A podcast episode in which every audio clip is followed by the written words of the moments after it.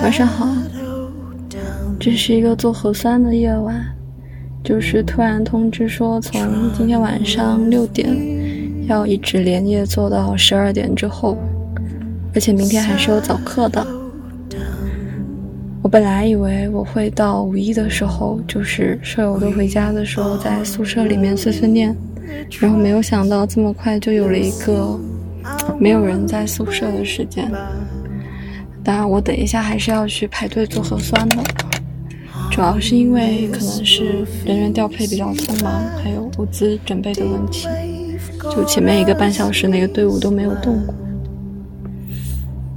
然后在手边拿了一本海德格尔的《在通向语言的途中》，语言，人说话，我们在清醒时说话，在睡梦中说话。我们总是在说话，哪怕我们根本不吐一字，而只是倾听或者阅读。这时候，我们也总是在说话。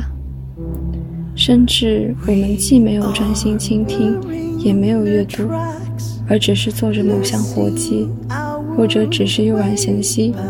这大儿，我们也总是在说话。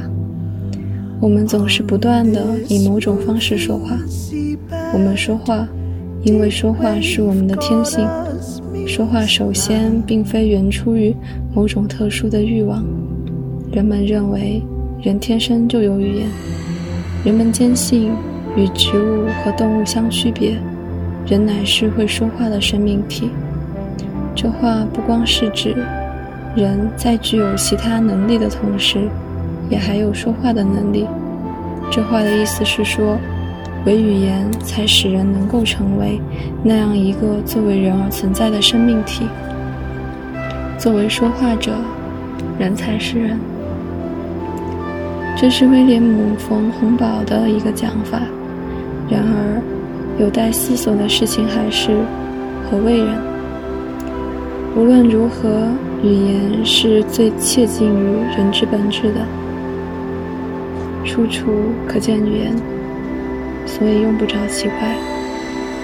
一旦人有所蕴思的巡视于存在之物，他便立即遇到语言，从而着眼于由语言所显示出来的东西的决定性方面来规定语言。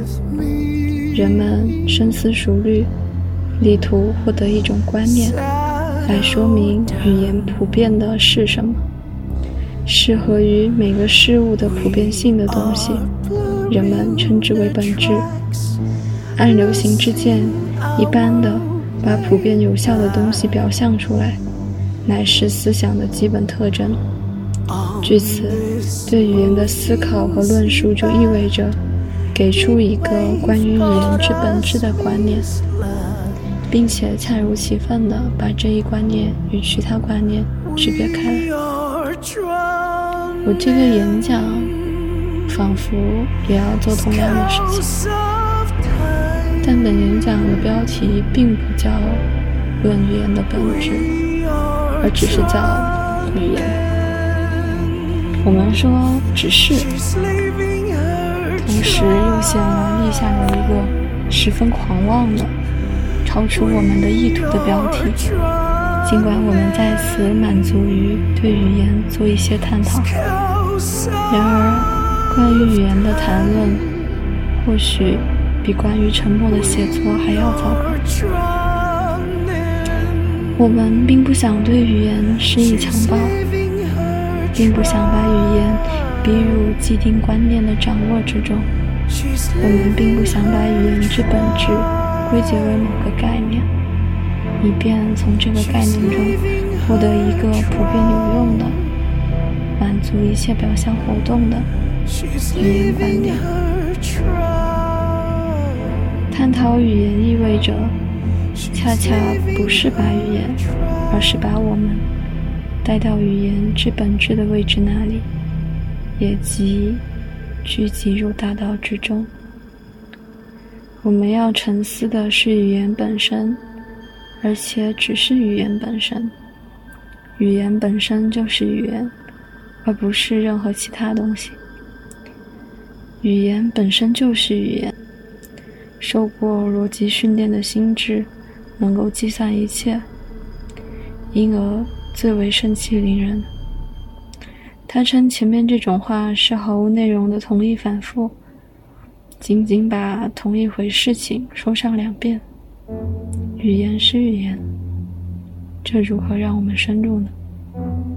但我们并不想深入更远的地方，我们唯求仅此一次，便达于我们已经居留的所在。因此，我们就要思量语言本身的情形如何；因此，我们就要问语言之为语言如何成其本质。我们大约语言说话。这当真是一个答案吗？也许就是吧。也就是说，在我们弄清楚了什么叫说话之时，于是对语言的深思便要求我们深入到语言之说话中去，以便在语言那里，也即在语言之说话，而不是在我们人之说话中取得居留之所。只有这样。我们才能通达某个领域，在此领域范围内，下面这样一回事情，或成功，或失败，即语言从这个领域而来，向我们道出其本质。我们把说话为主语言，我们既不想根据非语言本身所示的其他东西来论证语言。也不想用语言来说明其他事物。一七八四年八月十日，哈曼致信赫尔德尔，信中写道：“倘若我像德莫斯提尼斯那样口若悬河，那么我顶多也只能把一个唯一的词语。”重复三遍，理性就是语言，就是洛格斯。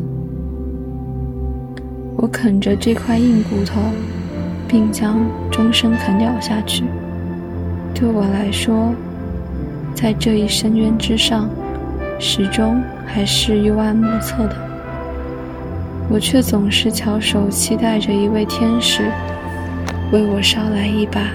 开启此深渊之门的钥匙。对哈曼来说，此种深渊在于理性就是语言。哈曼试图去道说何谓理性。做这种努力时，他回到语言那里，对理性的考察落入某个深渊深处。但此种深渊仅仅由于理性是以语言为依据的吗？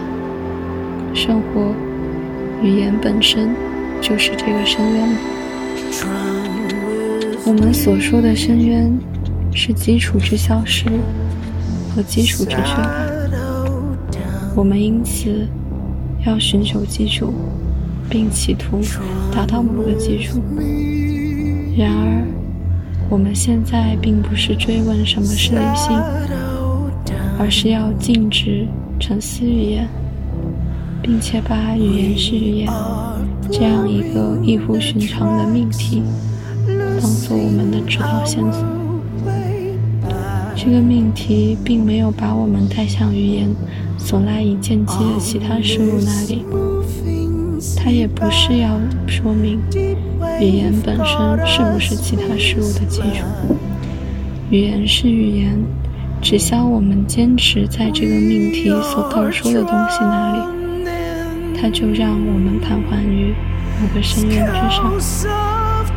语言是语言，语言说话。如若我们一任自己沉入这个命题所指示的深渊中，那我们就没有了女空洞。我们落到一个高度，其威严开启一种生命。这两者测度出某个处所，在其中，我们就会变得游刃有余，去为人之本质寻觅居留之所。对语言的沉思意味着以某种方式通达语言之说话，从而使得这种说话作为那种允诺终有一死者的本质以居留之所的东西而发生出来。那么，何谓说话呢？流俗之见认为，说话是发声器官和听觉器官的活动。说话是有声的表达和人类心灵运动的传达，而人类心灵运动是以思想为指导的。根据这种语言规定，有三点是确定无疑的。首先。并且最主要的一点，说话是一种表达。认为语言是一种表达，这是最为流行的观念了。这种观念以这样一种想法为前提：一个内在的东西表达自己。如果把语言看作表达，那就是从外部来表象语言，而这恰恰是由于人们通过回溯到。某个内在之物来说明表达。其次，说话是人的一种活动。据此，我们必得认为，人说话，并且人向来说一种语言。我们因此不能认为语言说话，因为后者乃意味着语言才产生人，才给出人。倘若这样来看，则人就是语言的一个保证了。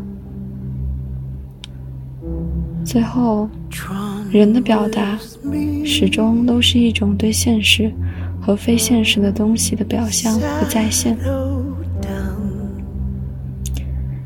人们早已知道，上述对语言特性的标化是不足以界定语言之本质的。而当人们把语言之本质确定为表达时，人们便给它以一个更为广大的规定，即人们把表达看作人类各种活动中的一种，并把它建构到人建议造就自身的那些功能的整个经济结构中去。与这种把语言标化为纯粹人类功能之一的做法相对，另外有人强调，语言之词语有其神性的本源。约翰福音序言开篇就说：“词语最初与上帝同在。”但人们不光是要把本源问题。从理性逻辑的说明的桎梏中解放出来，而且也想消除对语言的纯粹逻辑描述的界限。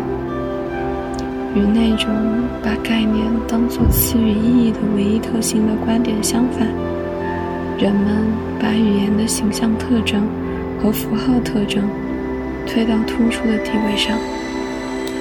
于是乎，人们致力于生物学和哲学、人类学。社会学和精神病理学、神学和诗学，以期更为广泛的描述和说明语言现象。可是，人们在那里首先把一切陈述与自古以来起决定作用的语言显现方式联系起来，人们因此强化了语言之本质整体。已经凝固的方面，所以二千五百年以来，逻辑语法的、语言哲学的和语言科学的语言观念才始终如一。尽管关于语言的知识已经不断的增长和变化，人们甚至可以把这一事实引为一个证据，来说明关于语言的主导观念无可动摇的正确性。没有人胆敢宣称上述语言观，及认为语言是对内在心灵运动的有声表达。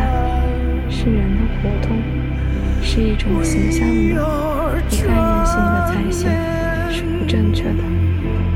生活认为它是不用的，而加以摒弃。上述语言观是正确的，因为它符合于某种对语言现象的研究，而这种研究在任何时候都能在语言现象中进行。所有与语言现象之描述和说明结伴而来的问题，也都是在这一正确性的范围内活动的。She's leaving her trunk. She's leaving her.